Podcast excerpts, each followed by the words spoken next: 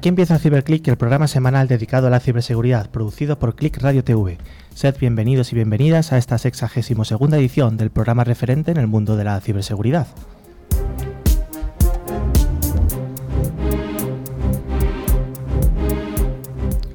CiberClick se puede escuchar a través de más de 50 emisoras repartidas por toda la geografía española. También, por supuesto, nos podéis escuchar a través de los podcasts, siempre que queráis.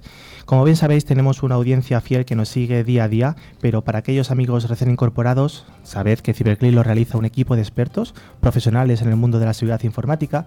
Intentamos acercar una visión amigable, sencilla, entendible y desterrar aquellos mitos que, bueno, algunas veces vemos en programas de televisión, en series y películas.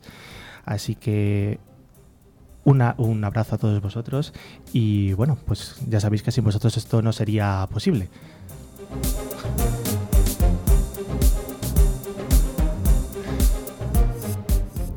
También me gustaría comentar que últimamente hemos recibido algunas peticiones y preguntas de por qué nos centramos mucho en temas de privacidad, concretamente por el último episodio, ¿no?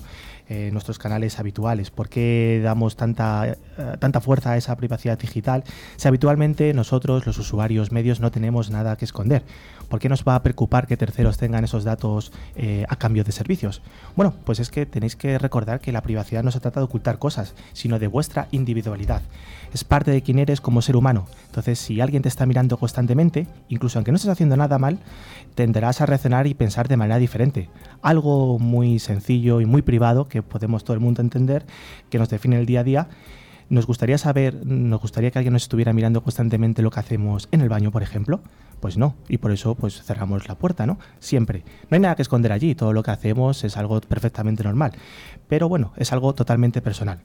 Y esto es igual, los datos privados, que en manos de otros pueden ser mal utilizados, por ejemplo, para hacer un robo o para hacer un fraude, eh, son muy importantes. Y esa identidad de la seguridad en el mundo de la privacidad no, no es algo aislado. Entonces, dar este acceso a los datos a gobiernos, a empresas, simplemente a terceros, pues nos da, les da un inmenso poder para controlarnos, para predecir cómo nos comportamos, incluso al final domesticarnos y bueno, pues para ser conformes a sus deseos.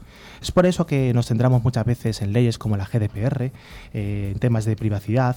Al final es dar a, a, vosotros un conocimiento, fin y al cabo, para que acumulemos valor y confianza al elegir qué compartir lo que hacemos, lo que pensamos y lo que queremos. Porque esta privacidad es un derecho intrínseco que si lo destruimos, pues destruimos nuestra propia individualidad. Por eso, la privacidad digital no debe tratarse como algo diferente a nuestra privacidad física. Y dicho este alegato un tanto reivindicativo, pues me, gusta, me, gustaría presentaros al equipo que tenemos hoy presentes en el estudio. Es un equipo de expertos en ciberseguridad que nos bueno, vamos a, van a tratar los temas más novedosos de este mundo y además nos darán sus opiniones.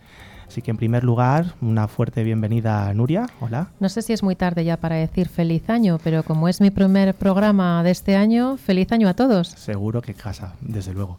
También tenemos a Rafa. Hola. ¿Qué pasa, Dani? ¿Qué tal? Tenemos a Patricia. Hola, encantada de volver a estar aquí con, con vosotros. Y también damos una fuerte bienvenida a Yannick. Hola, buenas tardes. También contamos con un fantástico equipo de producción en Click Radio TV. Hoy al otro lado de la mesa tenemos a Javier manejando todos estos potenciómetros y dándonos voz desde el ciberespacio a todo el mundo que, que se preste a ello. Un placer, Dani, a tus órdenes. Pues muchas gracias a todos y a todas. Muchas gracias por vuestro apoyo. Vamos a comenzar.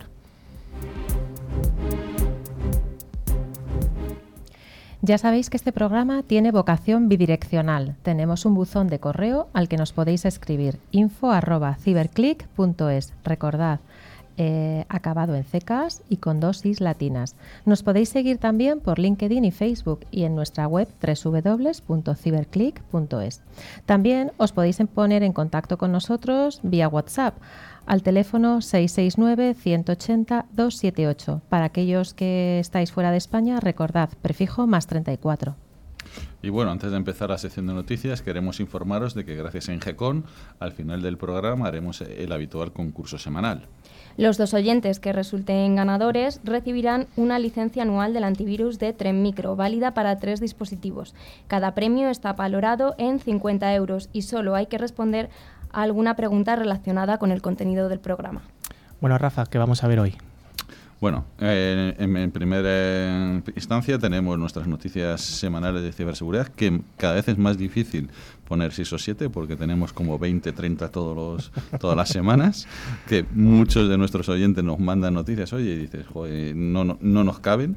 Un monográfico sobre ataques DNS y la entrevista a Jack Nick, que es el Sales Engineer de Efficient IP. Muy bien, bueno, pues vamos a comenzar el programa de hoy. ¿Por dónde? Pues por las noticias más jugosas de esta semana.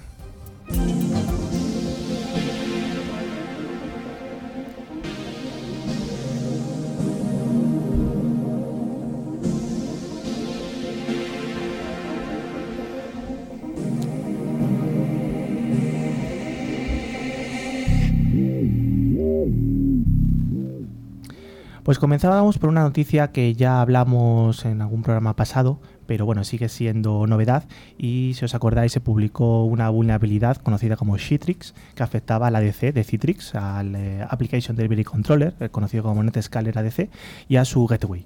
Pero ¿por qué sigue siendo noticia esta semana?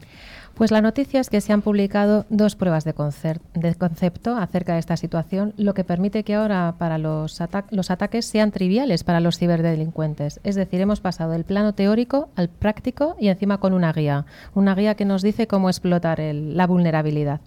Concretamente, la vulnerabilidad es un error de path transversal que puede ser explotado desde Internet por un atacante y sin proporcionar credenciales de autenticación para el dispositivo afectado.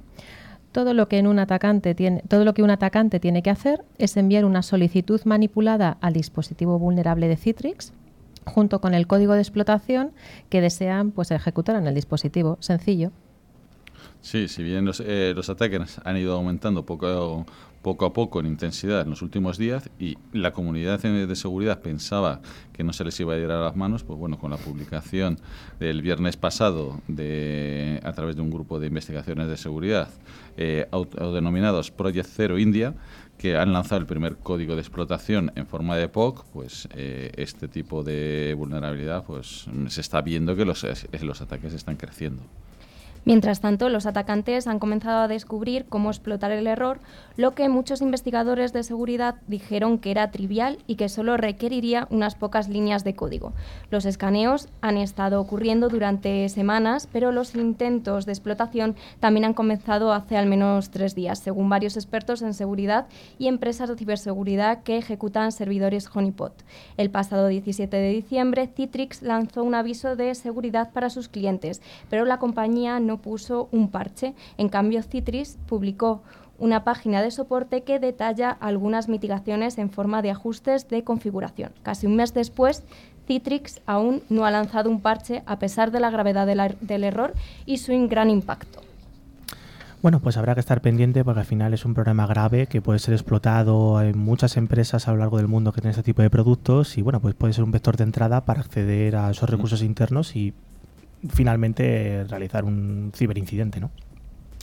También si recordáis la semana pasada comentamos rápidamente una actualización del navegador de Firefox de Mozilla que incorporaba algunas funcionalidades de borrado selectivo de los datos que recopila de nosotros mismos como usuarios y además corregía algunas vulnerabilidades, entre las que estaba una de conocida como Zero Day o de día cero. Cabe destacar una de ellas por su criticidad. Se trata de la vulnerabilidad Zero Day, identificada con su CVV correspondiente que está siendo explotada en Internet. Mozilla fue alertada de este problema mediante un tuit ya eliminado por parte de la compañía china de ciberseguridad Keyhoot 360. El fallo de seguridad consiste en una confusión de tipo Ion Monkey. El compilador JIT eh, Just in Time del motor JavaScript eh, Spider Monkey podría permitir que un atacante se hiciese con el control del equipo afectado. Esta vulnerabilidad, descrita en los boletines de Microsoft correspondiente, afecta tanto al navegador Mozilla Firefox como al gestor de correo Thunderbird. Sí, bueno, el resto de los boletines han ido solucionando los distintos fallos, aquellas catalogadas como de alto impacto que conllevaban explotaciones a través de ejecución de código arbitrario, eh, inyección o filtrado de datos siempre sobre Windows. Entonces, eh, todos estos problemas de seguridad se han corregido con el lanzamiento de la versión 7201 de Firefox, eh, Firefox SR 6841 y Thunderbird 6841. Desde CyberClick, por supuesto, recomendamos encarecidamente a todos los usuarios que actualicen sus instalaciones, que es lo, lo más importante. Efectivamente, quien más y quien menos probablemente en sus equipos personales o privados tendrán este navegador, así que si podéis actualizarlo, pues mucho mejor. Bueno, seguimos porque no cabe duda que la ciberseguridad cada vez está integrando, tiende integrándose más estrategias y planes de acción de muchas compañías e instituciones. Hay un total de unas nueve instituciones y empresas internacionales que han desarrollado un estándar común de certificación en ciberseguridad EUSEC, es decir, el European Security Certification Framework gracias a la financiación de la propia Unión Europea en el marco del programa Horizonte 2020, el 2020. Es decir, la Unión Europea está avanzando a pasos agigantados hacia un estándar de certificación de ciberseguridad común que, bueno, el resto de empresas que se mueven en este ámbito podrán adoptar pues para mm, al menos cumplir este tipo de recomendaciones y por lo tanto estar más ciberseguras, ¿no? Efectivamente. De hecho, ha habido un equipo investigador que ha estado integrado por 25 personas de 11 nacionalidades diferentes y procedentes de empresas muy distintas, desde el sector banca, banca, finance, administración pública, auditoría, tecnología en general. Y este equipo presentará de forma oficial las conclusiones próximamente ha requerido nada más y nada menos que tres años de trabajo y una inversión de tres millones de euros. La investigación tiene como objetivo crear un marco europeo para la certificación continua de la seguridad en entornos cloud. Hemos hablado mucho en otros programas que al final nos hemos llevado los datos al cloud, nuestra vida en el cloud. Y actualmente no existe una certificación internacional que valide de forma continua la seguridad de los datos almacenados en el cloud. Claro, por eso la importancia de tener un estándar de certificación europeo que eh, permitiría homologar las exigencias de, seguridad de los diferentes países y facilitar el acceso a, nuevos mercados de proveedores tecnológicos con innovaciones con plenas garantías. Entonces, aquí eh, la existencia de este estándar de certificación resultaría especialmente importante en dos sectores, lo que es banca y administraciones públicas, dos sectores que tienen muchos datos personales. Y por este motivo, el proyecto EUSEC se ha desarrollado bajo la doble vertiente, una enfocada hacia las finanzas, liderada por CaixaBank, y la otra dirigida en el ámbito de administración pública, que eh, estaba liderada por los gobiernos de Eslovenia y Eslovaquia.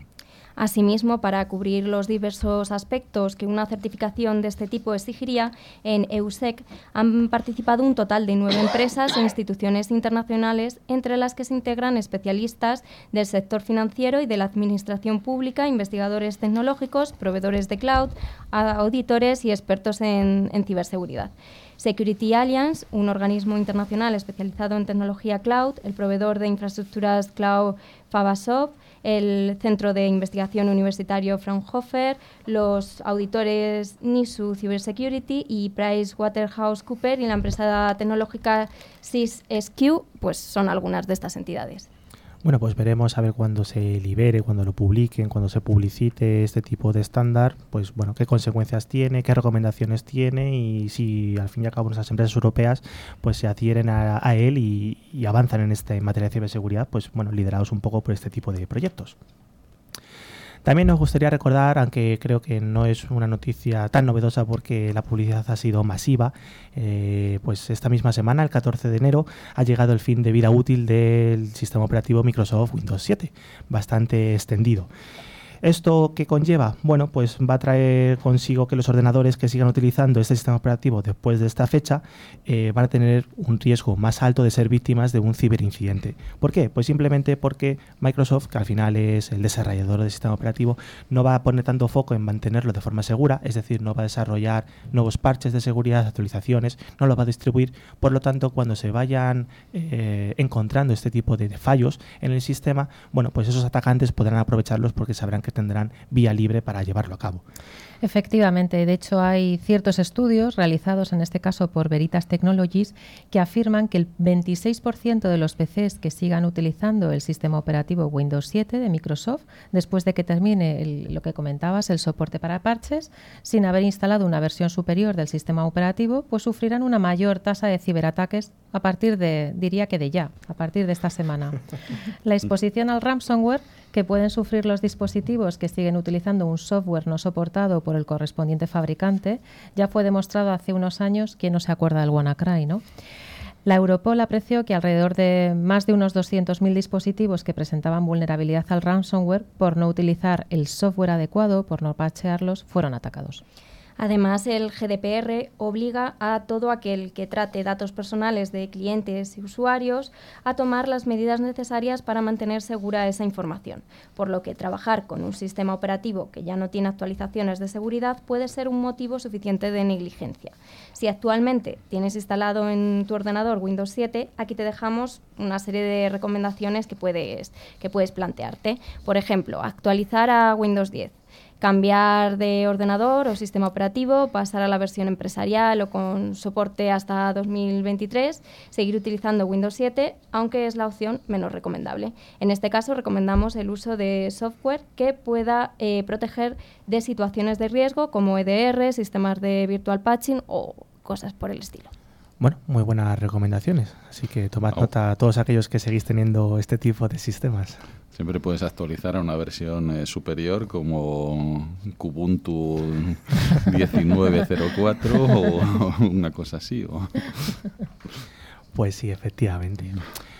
Bueno, también si tenéis más gente, algo más joven en la familia, probablemente sepáis que es TikTok, una aplicación móvil con más de un billón de usuarios en más de 150 países, que bueno, permite hacer vídeos cortos musicales y muy en boga, muy conocido, muy extendida. Estos fallos de seguridad, pues concretamente permitirían a nuestros cibercriminales manipular datos, como añadir o eliminar vídeos alterando también la privacidad de los propios usuarios, porque podríamos cambiar esas configuraciones de privacidad.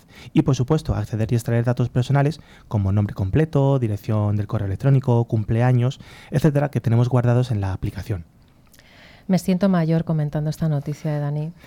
Pero bueno, TikTok es verdad, es una de las aplicaciones que más rápido ha crecido en los últimos años. De hecho, es la tercera aplicación más descargada en todo el mundo, solo por detrás de WhatsApp y Messenger efectivamente encuentran los jóvenes su principal público. Este servicio permite, eh, permite a sus usuarios crear y guardar lo que comentabas, vídeos privados y de, sus seres queridos que pueden contener eh, que pueden tener contenido muy sensible.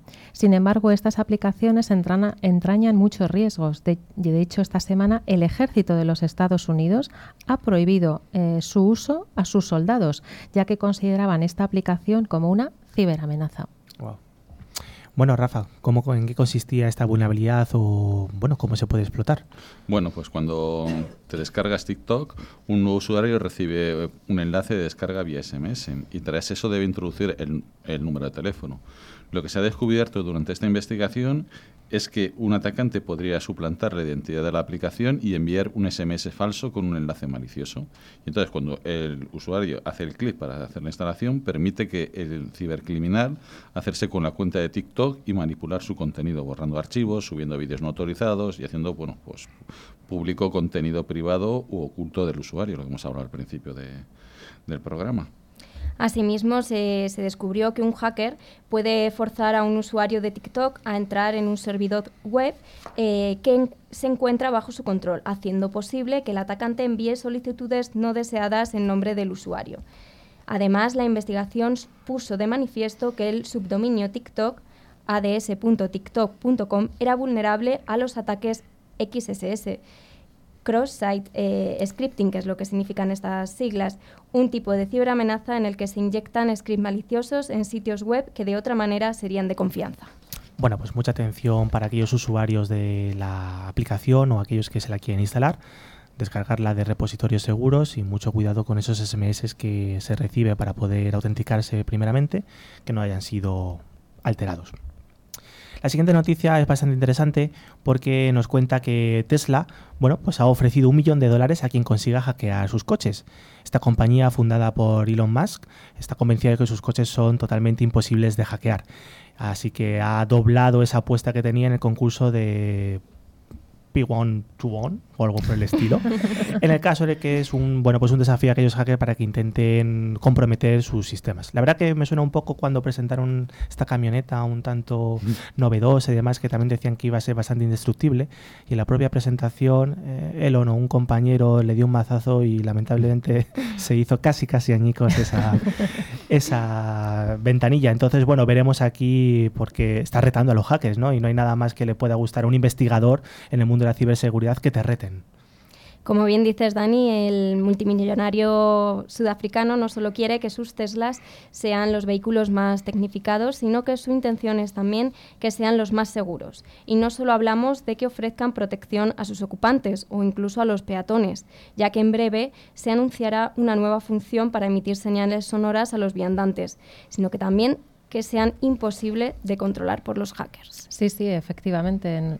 Están, absolutamente convencidos de que su coche es imposible de hackear gracias, según ellos, a que funciona con diferentes capas de seguridad que impiden que un hacker llegue nunca a tomar el control del vehículo. Por esa razón, pues bueno, o sea, un millón de dólares no está mal. Ha decidido tirar la casa por la ventana y multiplicar la recompensa que ofrece en el concurso este impronunciable. Eh, P1, P21 un millón de dólares al que consiga hacerse con el dominio remoto del vehículo y varios modelos 3 a los que consigan superar alguna capa de seguridad.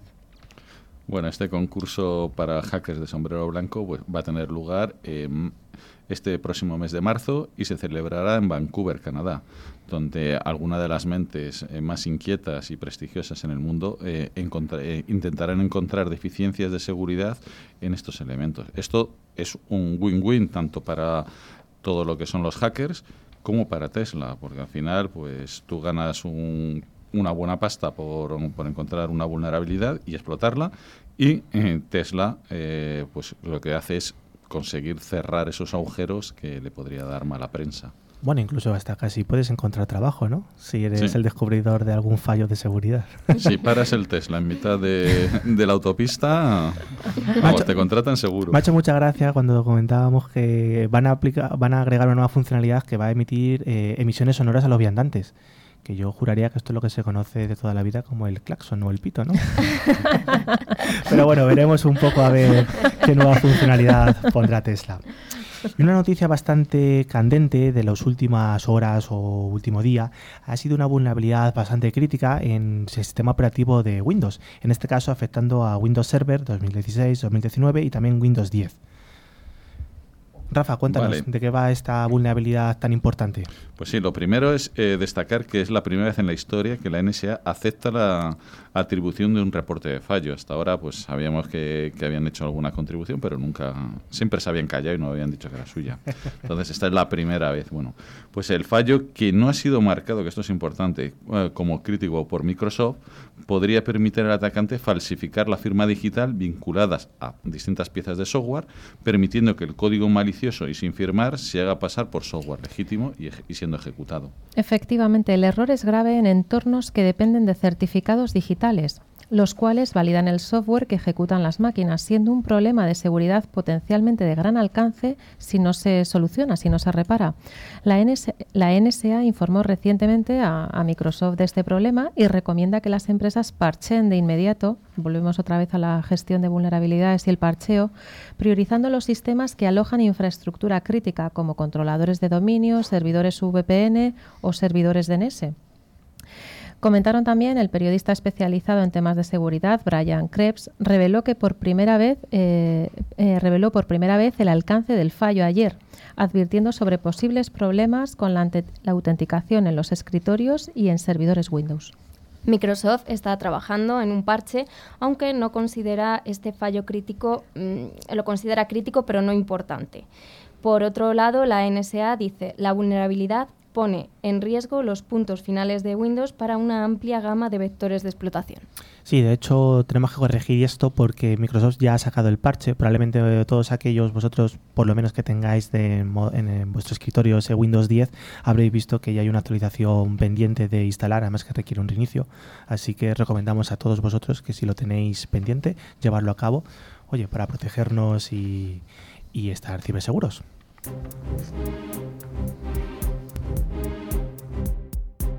La ciberseguridad es el sector más dinámico y pujante de las tecnologías de la información. CiberClick es el programa de referencia en español de este sector. Sus noticias, novedades y recomendaciones son analizados semanalmente por Carlos Lillo y su equipo de expertos. CiberClick, el programa referente de ciberseguridad.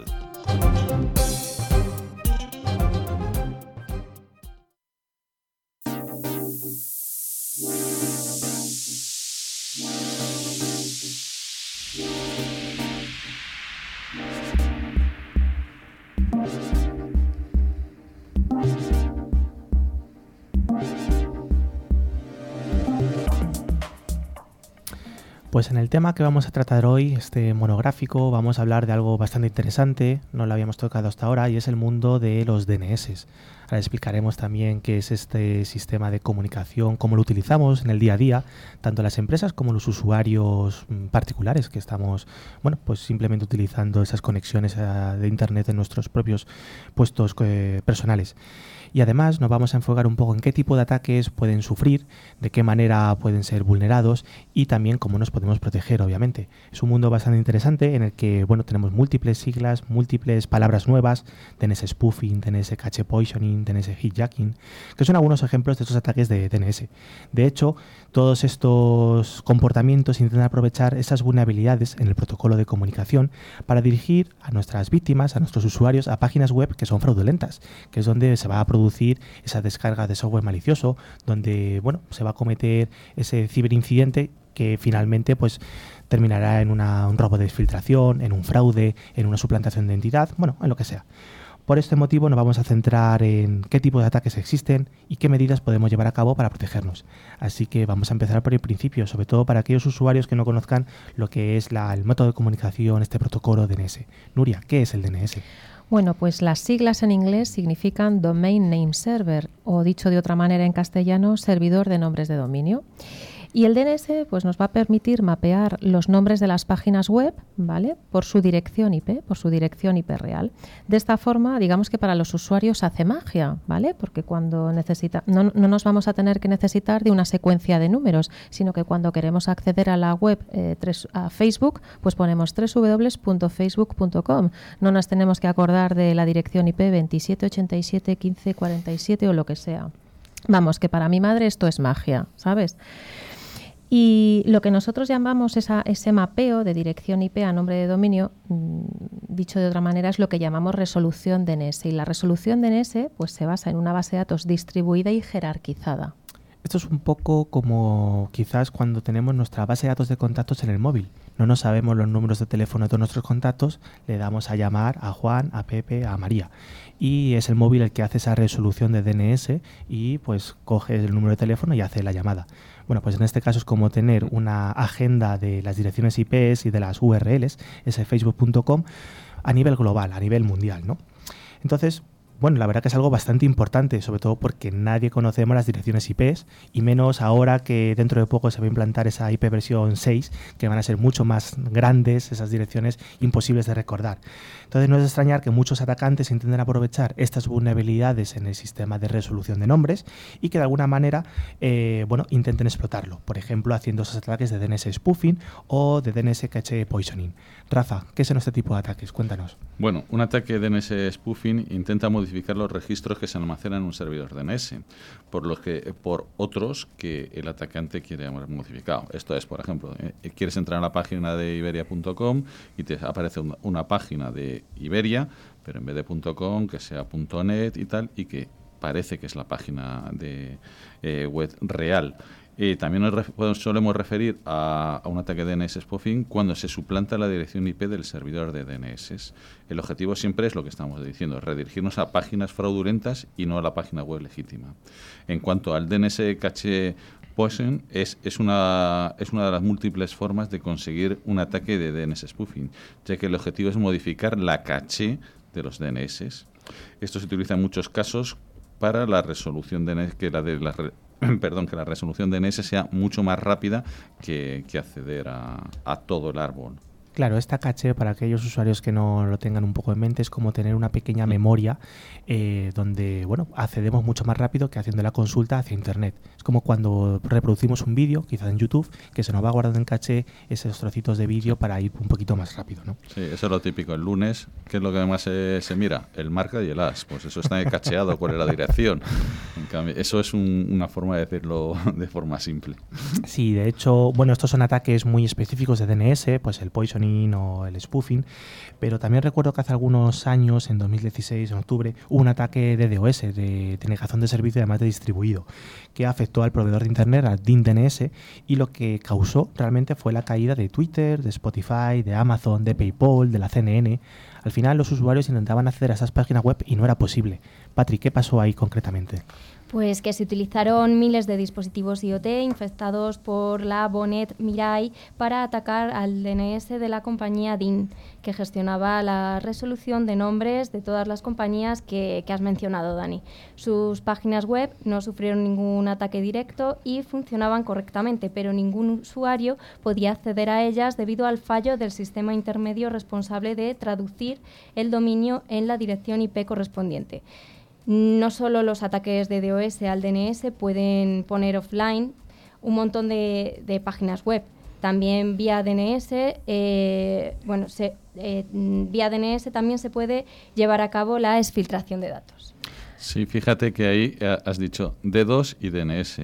Por favor, en castellano he visto por ahí alguna publicación en prensa que DNS ponen denegador de servicio. Eso no es. Por favor, que no lo traduzcamos, que yo soy el primero que me gusta traducir y mi inglés ya sabéis todos que es bastante malo. Pues eh, en este caso ponemos en inglés, no confundamos. Nuestro Spanglish, nuestro Spanglish, Rafa. Pero como bien dice Patri, efectivamente se puede utilizar el DNS para exfiltrar información. O sea, una vez que alguien se ha colado ya en nuestra red y quiere sacar información, lo puede sacar vía DNS. ¿Y cómo hacerlo? Bueno, pues para eso el atacante debe montar un servidor DNS que publica información sobre un dominio. Por poner un ejemplo sencillo, supongamos que ese dominio es pues eh, dominio malintencionado.es o dominio fraudulento.es, ¿vale? Eh, para dar sensación de normalidad puede crear incluso una página web. Y ese servidor realmente va a responder a todas las peticiones DNS que va a recibir de forma, de forma normal. Pero ¿qué va a pasar? Que va a almacenar todos los subdominios solicitados de forma correlativa. Entonces, imaginemos, el servidor infectado empieza a recibir las siguientes resoluciones de dominio usuario.malintencionado.es, oracle.malintencionado.es, pas o password.malintencionado.es. La password.malintencionado.es. Y luego un EOF en of file, o sea, acabo la comunicación malintencionado.es. Al final, ¿qué hace el servidor DNS malicioso? Pues recompone toda esa información y al final, ¿qué tiene? User Oracle, pass, la password que sea, punto. Supongo que estaréis pensando ya, Nuria, pero vía DNS, entonces para sacar o exfiltrar información necesitamos tiempo y tiempo. Bueno, mm, pues sí, pero para exfiltrar usuarios y password es bastante sencillo. Sí, de hecho, si recordáis, el ataque de mm, la exfiltración de información de los papeles de Panamá fue llevado a cabo de muchísimo tiempo, exfiltrando información poquito a poquito. Entonces, al final, un atacante es muy paciente, lo puede dejar esto funcionando y ir poco a poco recopilando mm. esa información. Desde luego esto está claro. Un sistema DNS, este tipo de protocolos y comunicaciones son necesarios y son muy importantes protegerlos. En una empresa habitualmente se tienen servidores internos de DNS, por lo tanto no hay ninguna razón quizás por la que nuestros PCs o nuestros equipos de, internos de la empresa hagan esas consultas de mm. DNS hacia servidores externos. Y por supuesto, nosotros como usuarios en nuestras propias casas eh, esa petición de DNS lo vamos a hacer a servidores que son totalmente públicos, ya sea de nuestro proveedor habitual de, nuestra fibra, de nuestro ADSL, etcétera, o también proveedores globales, como ese DIN DNS que comentábamos, como por ejemplo Cloudflare, como por ejemplo Google, etcétera. Entonces, una medida obviamente rápida y sencilla de evitar posibles ataques en este tipo de protocolo sería bloquear peticiones de DNS que no vayan hacia servidores legítimos, tanto internos como externos, ¿no? Sí, eh, pero también pues podemos hacer establecer un túnel DNS para saltarnos el firewall. Esto es lo que, lo que se conoce como DNS tunneling. En este caso se requiere que las máquinas comprometidas, estas máquinas normalmente en una organización están detrás del firewall y están infectadas por un malware, ejecuten un cliente para establecer el túnel. Además, el atacante tendrá que ejecutar un servidor para establecer el túnel DNS. Que esto, se, esto en el DNS autoritativo. Eh, que será el servidor de Command and Control. El programa de cliente enviará datos codificados en el nombre del host con la consulta DNS y el servidor DNS tendrá que resolver los datos codificados en el registro con, un con una respuesta del DNS. Entonces, un túnel DNS puede ser usado para la comunicación de servidor de Command and Control, la filtración de datos o la tunelización de cualquier tipo de tráfico IP. Por ejemplo, el tráfico HTTP de cualquier página web a través de este protocolo. Bueno, entiendo que para protegernos también de este tipo de situaciones y comportamientos hay herramientas muy especializadas que nos van a dar pues esta seguridad. Mm. Además, hemos hablado de muchos dominios maliciosos, hay veces que nos conectamos a URLs que no sabemos si son buenas o malas. ¿Cómo podemos comprobar que esas URLs son legítimas o han sido vulneradas y por lo tanto nos estamos conectando a un sitio fraudulento? Esa página de Iberia que comentaba Rafa, que se parece mucho, mucho a la de verdad, pero no es esa. Así es, Dani. Existen listas de reputación de dominios como SenderScore, AOL Reputation, SenderBase, Spamhaus Blogs, que nos indicarán si los dominios son maliciosos o no. La reputación se calcula en función de varios parámetros. El historial de envíos, las quejas por spam, si has caído o no en alguna trampa de spam, los distintos protocolos de autenticación, SPF, eh, DKIM, DMARC, eh, que configura si tu hoist es público y si está rellenado correctamente. Las siglas son Bueno, especiales, cuanto menos. especiales. Bueno, está claro que las amenazas en el mundo de este tipo de comunicaciones DNS son importantes eh, y, y están evolucionando rápidamente. Al final, ¿qué es lo que suele ser habitual? Cuando ya tenemos algo muy manido, muy explotado, intentamos cambiar esos vectores de ataque y por lo tanto hay que eh, poner herramientas que nos protejan también de estas nuevas situaciones. Entonces, soluciones basadas de seguridad basadas en Next Generation Firewall, anti-DOS para evitar esta degradación de servicio, IPS también, realmente no están muy adaptadas a este tipo de comunicaciones DNS. Así que, Rafa, ¿qué nos puedes contar de soluciones específicas de tipo DNS Firewall, llamémoslo así? Sí, es, es eso. Al final hay eh, firewall DNS que son sistemas que nos están ayudando a proteger el comportamiento que hemos estado comentando. Algunas ventajas muy interesantes cuando hablamos de protección de DNS pues son detección y protección y, y características de corrección de caché, consultas recursivas a DNS, inspección de las, de las transacciones de DNS en tiempo real, muy importante para ana- analítica avanzadas de DNS, detección de amenazas de comportamiento, siempre estamos hablando de comportamientos, para una toma de decisión precisa y, por supuesto, contramedidas de seguridad adaptables para la continuidad del servicio. Bueno, desde luego estas herramientas nos van a ayudar a tener esta seguridad. Aquellos usuarios más personales o bueno, que en su propia casa estén preocupados por el mundo del DNS, simplemente confiad en esos DNS de vuestro proveedor de servicios o si no los que son públicos para bueno, pues protegernos también de este tipo de comportamientos.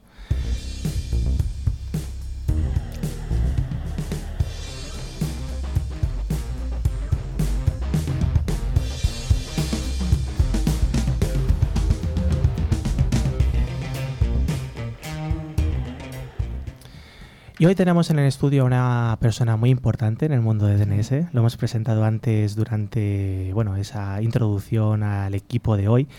Eh, nada más y nada menos que a Yannick Bodin. ¿Qué tal? Uh, bien, ¿y tú? Perdona, no estoy. Es mi primera vez en la radio y, que- y además de hablar con un acento muy fuerte, eh, espero que me vais a entender bien. Sí, sí, por supuesto. Bueno, Yannick, eh, lo primero de todo, vamos allá por eso, ese acento que has comentado, de dónde eres o de dónde viene. Pues mira, se oye bien, ¿eh? estoy de Francia, de, de Bretaña, ¿eh? casi eh, un poquito cerca de Nantes, por los que conocen Francia, el país de Loira, y de, de aquí estoy. Ay, de los castillos, qué bonito, ¿no? Es- es- son muy bonitos, sí. Bueno, ¿y qué formación has tenido hasta ahora o cómo has llegado al mundo de la ciberseguridad a lo largo de tu vida? Pues mira, yo soy, eh, tengo, soy- tengo un diploma de mm, informática industrial, así que programación C, assembleur. Y básicamente empecé a trabajar en una startup en París sobre SMS, SMS móviles. Y ahí empecé ya a instalar mi primer byte DNS y toqué bastante estos temas de sistemas, eh, soporte técnicos y llegué a hacer preventa en España para esta misma empresa. Luego eh, estuve en un- una temporada con Choose en la unidad de negocio de VPN de, de Telefónica y, y luego encontré Efficient IP en 2009. Éramos 12 en esta época y, y aquí estoy mm, con ellos todavía. Bueno, desde luego una larga trayectoria. Hemos visto que has tocado bastantes palos en la ciberseguridad y ahora muy enfocado en el mundo DNS, ¿no? Eso es. ah, esta empresa está muy, eh, muy especializada en todo lo que son temas DNS, DHCP, IPAM, seguridad DNS. Muy bien, pues cuéntanos algo más de Fission IP. Eh, ¿De dónde sale o en qué? Bueno, has comentado un poco en qué se centra. Has dicho algunas siglas que no nos suenan a muchos, Sí. DHCP, SDDI, etcétera. Cuéntanos un poquito más acerca Pues de eso. Efficient IP pues, es una empresa que ha sido creada por dos eh, ingenieros. Así que eh, siguen, siguen ahí eh, creando en el producto. Y es una empresa que ha crecido muchísimo eh, desde, desde entonces. Ya éramos 12, ahora somos, somos mucho más. Ya no, no cuento, cada, cada semana entran nuevas personas. Y, y hace lo mismo desde, desde el primer día. Nuestro, papel es eh, ayudar a las empresas a, a tener soluciones de seguridad para automatizar los despliegues en la red eh, y tener integrado todos los servicios que son críticos para la empresa. Eh, cuando un PC se conecta, estar seguro que tenga una configuración correcta, eh, que los servicios DNS, eh, que he explicado súper bien antes, eh, que estén seguros, que estén funcionando correctamente. Eh, cuando se despliega algo en la red, que, que no solamente se trata de rellenar un Excel, que ya no, que se trata de, de solicitar una IP, que un automata solicita una IP y eh, automáticamente vayamos creando todo lo que esté relacionado con esta IP. Antes has comentado también un par de siglas más, además de DNS. ¿Cuáles eran? Ah, el IPAM. El eh, IPAM, el ¿qué es el IPAM IPAM? es el, eh, eh, viene por IP Address Management, gestión de plan de direccionamiento IP. Ah, muy bien.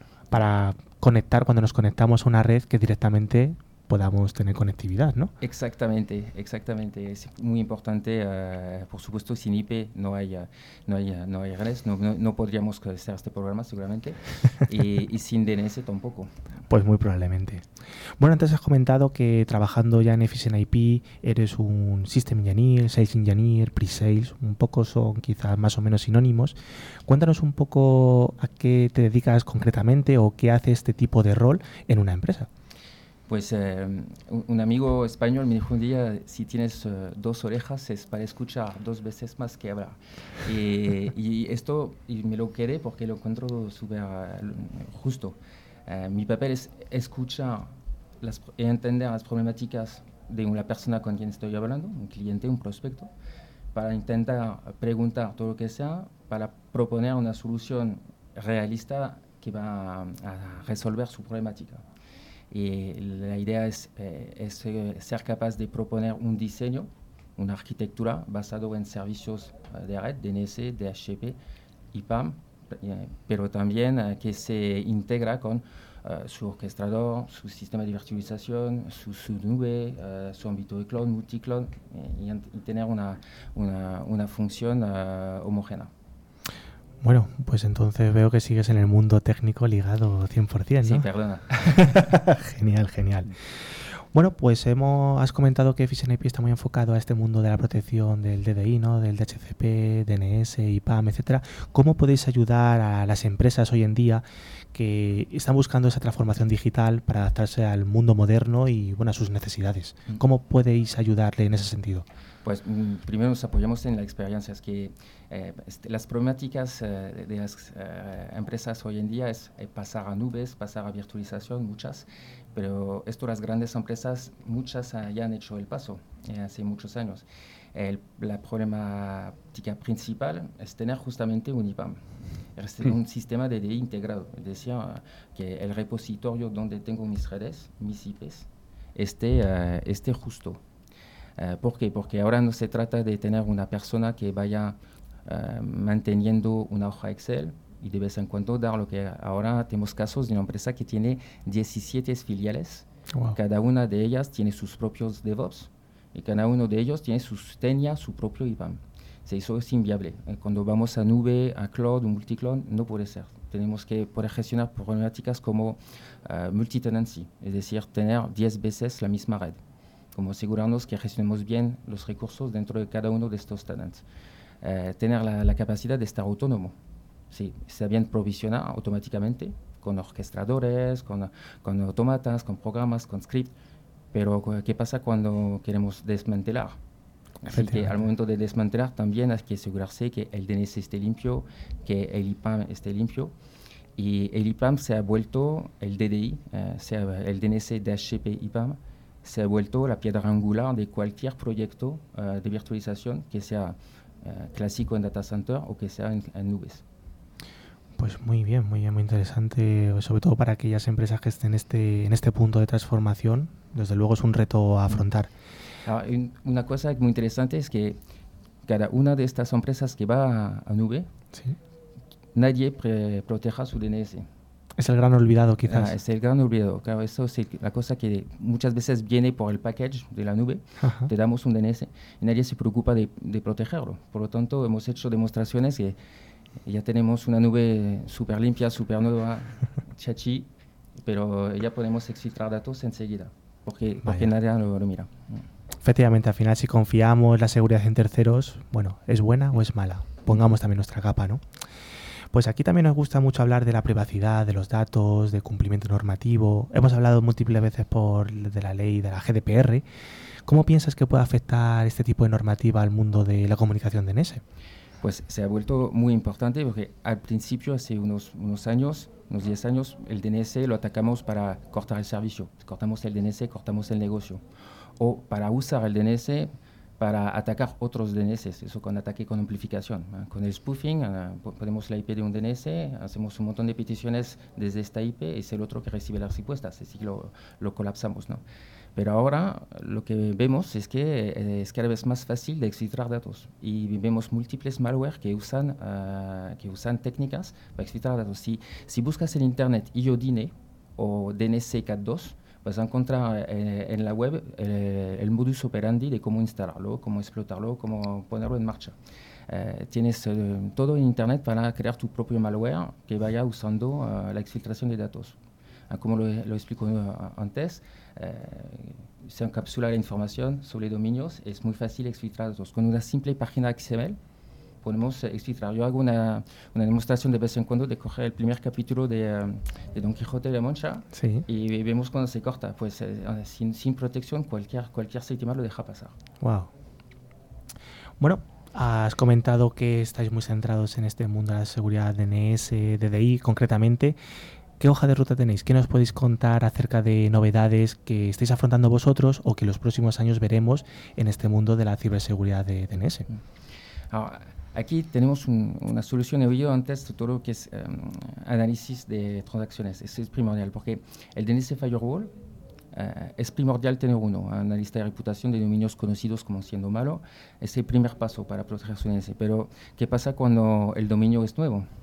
Claro, ah, no hay información. Y hoy en día tenemos eh, cosas como DGA, que son algoritmos de generación de dominios. Es decir, son técnicas de, de hackers que crean malware, que van generando dominios aleatorios y el hacker tiene en su servidor tiene el mismo algoritmo y de vez en cuando coge uno. Así que eh, lo que del, del, lado cliente genera mucho en Xdomain significa dominio no existe hasta que existe. Cuando existe ya exfiltramos.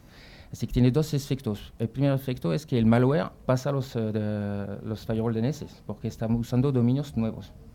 Y el segundo efecto es que el propio hacker ahorra dinero, porque claro, un, dominio de exfiltración es un dominio real, cuesta 5 euros, así que cuanto más crea, el hacker eh, invierte en su ataque. Así que claro, él ahorra dinero aquí y además si su malware sigue funcionando es muy difícil. Así que lo que hemos hecho varios patentes uh, este año uh, con la misma técnica pero para predicciones. Así que de nuestro DNS Guardian es un, un DNS caché inteligente ya es capaz de descubrir por comportamientos IPs, por IPs clientes, por clientes uh, los ataques tipo tunneling, command control, uh, en Xdomain. Uh, tenemos varios, varios policies que detectamos y además vamos a añadir con esta patente la capacidad de predecir dominios. Entonces, poner estos dominios en lista de reputación. Pensamos que estos dominios van a, van a ser malos.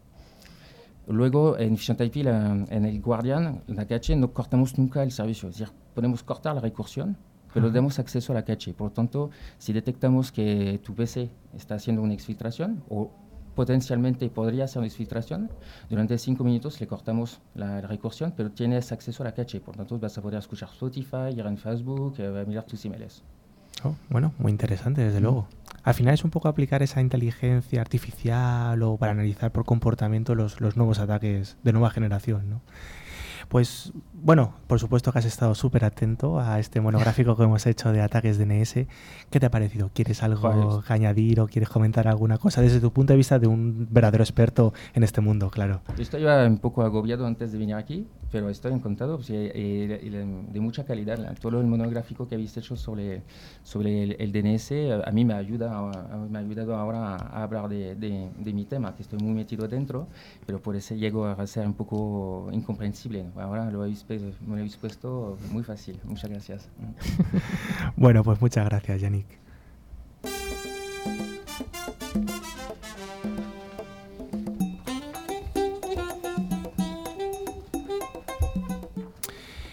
Parece que nos vamos quedando sin tiempo y hemos llegado a la última fase del programa. Ya sabéis, la parte más esperada, el concurso semanal. Y es que gracias a Ingecom, mayorista de valor, vamos a sortear dos licencias de anuales de un antivirus de 3 Micro. Este valor está valorado en 50 euros y puede ser muy interesante para bueno, pues protegernos todavía, todos esos regalos tecnológicos que hemos recibido por Navidades. Los ganadores de la semana pasada fueron Roberto Roca de Madrid y Daniel Granero de Valencia. Enhorabuena a los premiados, les enviaremos su premio por mail. Y creo que esta pregunta de esta semana la va a hacer Rafa. Rafa, cuéntanos, ¿qué quieres preguntar? Venga, una facilita. ¿Cómo se llama la empresa en donde trabaja Janik? Parece fácil, ¿no? Parece muy fácil, hay que ponerlo fácil. Para concursar debéis enviar un mail a nuestro correo info.ciberclick.es. Recordar, Ciberclick, las dos is eh, son y latinas y terminado en CK, indicando nombre, dirección y teléfono contestando a la pregunta que ha hecho Rafa. De entre las respuestas correctas, sortearemos dos ganadores, admitiéndose respuestas hasta el 23 de enero. Os recordamos que podéis seguirnos por LinkedIn y Facebook y en nuestra web www.ciberclick.es, como comentaba Patri, acabado en CK y con doble y latina. También os podéis eh, poner en contacto con nosotros vía WhatsApp al número de teléfono 669-180-278. Recordad, para los que estáis fuera de España, el prefijo más 34.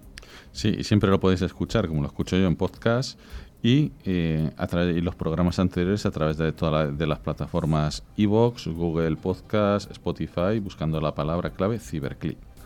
Pues estimada audiencia, hasta aquí hemos llegado en el programa de hoy. Hemos terminado Ciberclick. Esperamos que haya sido de vuestro agrado y hayamos cumplido vuestras expectativas. Damos un cordial saludo a todos los nuevos oyentes que se incorporan semana a semana a través de nuestras emisoras colaboradoras o los que eligen esos podcasts para escucharlos. Así que, bueno, Patri, pues muchas gracias y hasta la siguiente, ¿no? A vosotros, hasta la próxima. Noria. Un placer. Bueno, Rafa, adiós. Venga, hasta la próxima semana. Yannick. Muchísimas gracias. Un abrazo a todos. Ciberseguro y hasta la siguiente semana. Nos vemos. Karan.